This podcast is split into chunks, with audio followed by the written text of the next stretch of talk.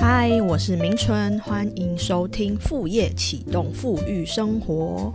今天这一则节目要来跟你谈谈个人品牌。哇，个人品牌这四个字呢，如果你稍微有在关注呃最流行的一些知识的话题的话，你应该觉得说哇，个人品牌其实这几年一直一直在被提到。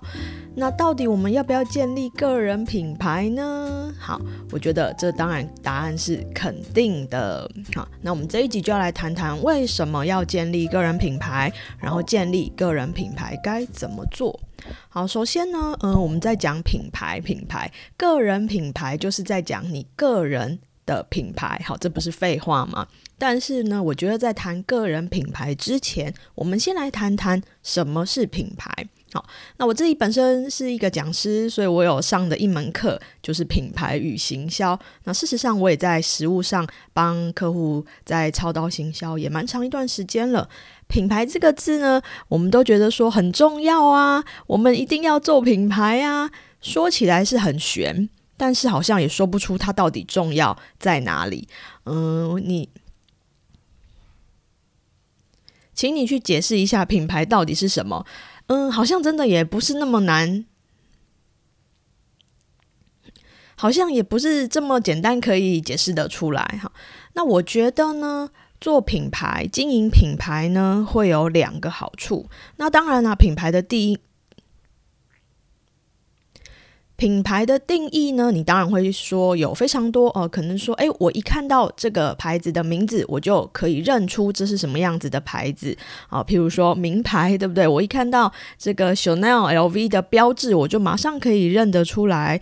或者是呢，呃，我马上看到一个英文字母的黄色的 M，我就看到。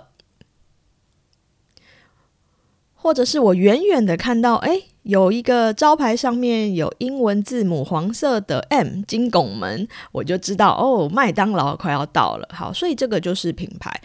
经营品牌有什么样子的好处呢？我个人觉得经营品牌呢，呃的好处最重要的是有两点，好，就是品牌。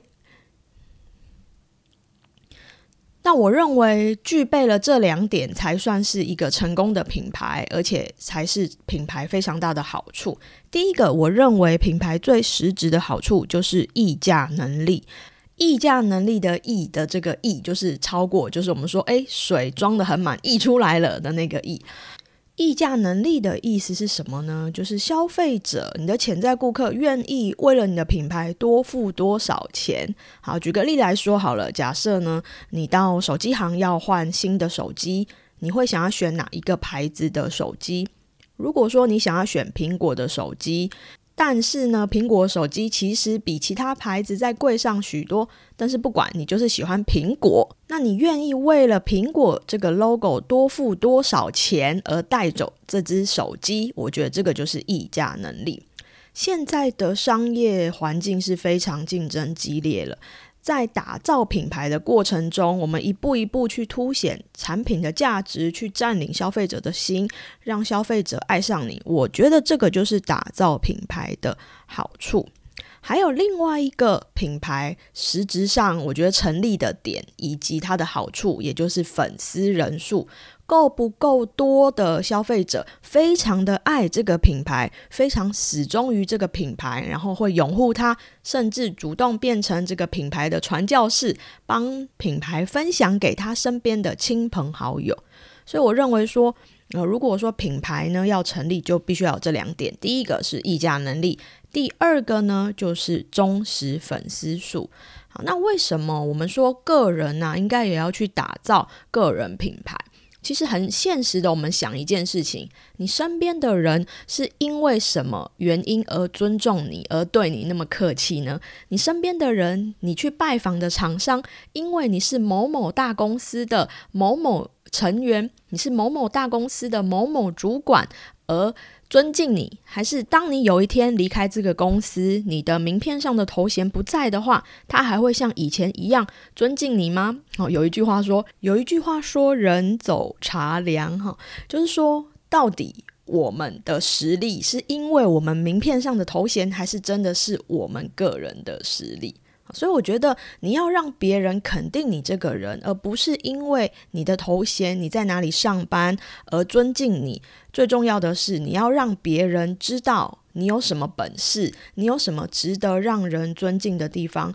这些值得让人尊敬的地方，不管是你的专业技能，不管是你的品德，不管是你的价值观、知识，你的待人处事等等等等等。如果你没有呃用一个方式来告诉别人，好，那人家怎么会知道你呢？哈，那像我们在职场上传闻的一些故事，也都是要靠别人来帮我们传播嘛。好，所以现在大家会说。呃，做个人品牌，那很大一部分要去跟所谓的社群啊，所所谓的自媒体去结合。就是说，你在做的事情呢，如果你默默的做，其实没有人知道。可是，当你呢，把你自己的专业技术写成文章啊，拍成影片，呃，录成 podcast 去分享的时候，大家就可以透过你所写的这些文章啊，所录制的这些节目，而来认识你这个人。进而呢，我们因为你分享的这些内容得到了好处。所以我是认可你这个人，而不是认可你这个人背后的那个头衔。那我觉得呢，呃，个人为什么应该要在职场上打造个人品牌？因为每一个人，你应该都要把自己当做是一家公司来经营。不管是在你的本业还是在你的副业上面，你都应该要有长期的这个远景跟眼光去规划。那当然，在打造个人的品牌的路上，它就是一个非常需要的布局。那么，你如何去经营你自己在职场上的个人品牌呢？我觉得有几个步骤可以来进行。首先，第一点，你要够专业。好，你要够专业。如果说你只是半吊子，只是半桶水。那别人怎么可能会认可你这个品牌呢？如果今天有一个人买了苹果的手机，然后呢，呃，买了一下子就坏掉了，很多人买了苹果手机一下子就坏掉了，你觉得苹果有可能建立起这么好的品牌吗？也不太可能嘛，不太可能说，呃，我只是在行销上，嗯，请很多明星来代言，做很多行销的手法，但产品不优就可以做出好的品牌。好的品牌，它最终还是要根基在好的产品力上面。所以，我们个人也是一样的，你自己应该要在工作或者是你副业上的技能，去累积足够的知识跟实务的经验。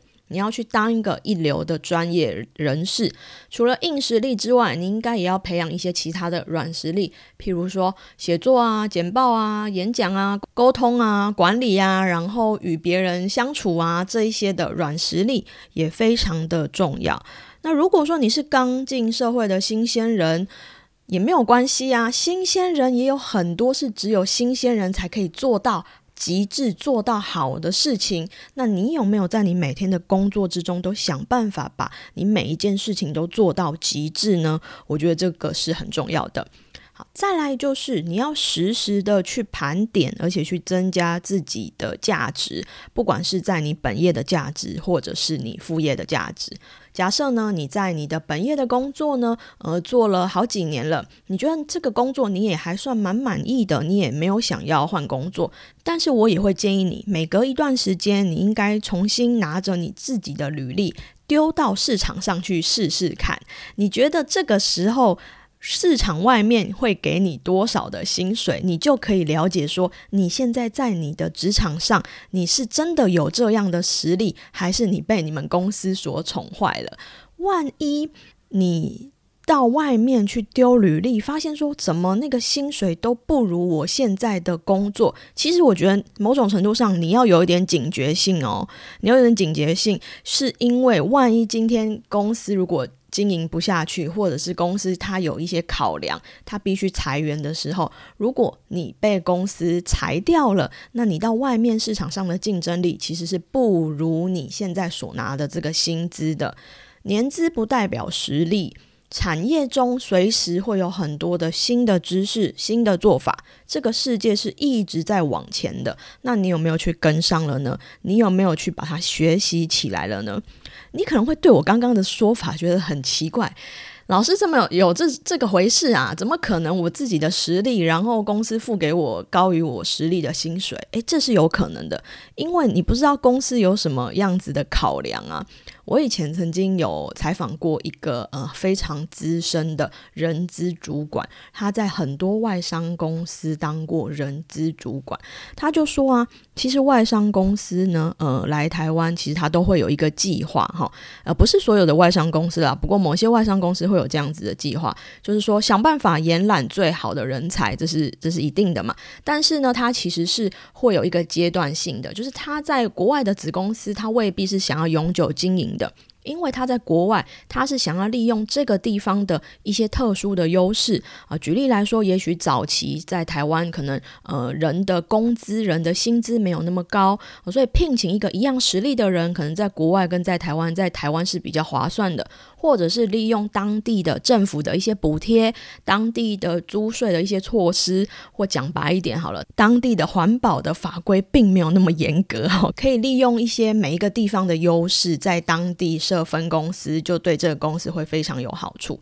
然后呢，他们会刻意的把。给员工的薪水拉到比较高，跟外面比起来，这有几个原因哦。第一是因为这个公司他心知肚明，知道说其实我没有要在这边非常的长久，我给你的薪水其实是补贴，万一我公司准备要撤的时候，我是把你后面的的这些薪水哈先补在前面给你。再来第二呢，就是呢，公司是想要把这些员工给宠坏的，就是说，反正我给你那么高的薪水，你就不会想要跳槽了，你就会乖乖在我这边做下去。那对于这个呃外商公司来说呢，其实它是划算的，整个交易做下来都是非常的划算。但如果你当员工呢，你其实不知道这一点，那你只是安逸在一个环境里面，就这样子去工作的话，万一真的有一天这么的不巧遇到了这个公司要结束营业，或者是你被裁员的时候，你并没有做好这样的心理准备，也没有把你的履历啊、资历啊这些都准备好，那这个真的是要令人好好的警惕的一件事情了哈。好，所以你要实时的去盘点自己的职场的价值。再来呢，你应该要懂得去经营人脉，你要多去结交你同产业跟跨产业的朋友。当上班族呢，或者是做副业的人，做到一定的程度之后，其实就不太会是从零开始去找工作，或者是从零开始去找客户了。上班一段时间之后呢，你要转职，应该就不太会到人力银行上面去看履历，因为人力银行基本上上面的职缺大部分都是最基础的职缺。如果你已经有一定的年资跟经验了，在上面未必可以找到你理想的工作。你要换工作的时候，反而应该是要靠人脉来换工作。嗯，做副业也一样，做自由工作者也是一样的。当你做到一个程度之后，如果你还在从零开始开发客户，那就会非常辛苦。你应该要靠你以前客户的一些人脉来帮你转介绍，或者是靠你的一些其他的机会，帮你找到更优质、更好的客户。那我自己是觉得呢，呃，工作再怎么忙，都应该要花五到十。我自己是觉得呢，不管你工作再怎么忙，我们都应该要花百分之五到百分之十的时间来建立你在职场上的个人品牌。尤其如果说你在副业上想要有源源不断的客户，或者是你的工作比较属于接案的性质，好像是说室内设计师。文案的写手、摄影师、设计师、讲师等等等，你一定要规划这个百分之十的时间来经营个人品牌。我这边讲经营个人品牌的意思，其实某种程度上，它就是在帮你开发一些潜在的客户。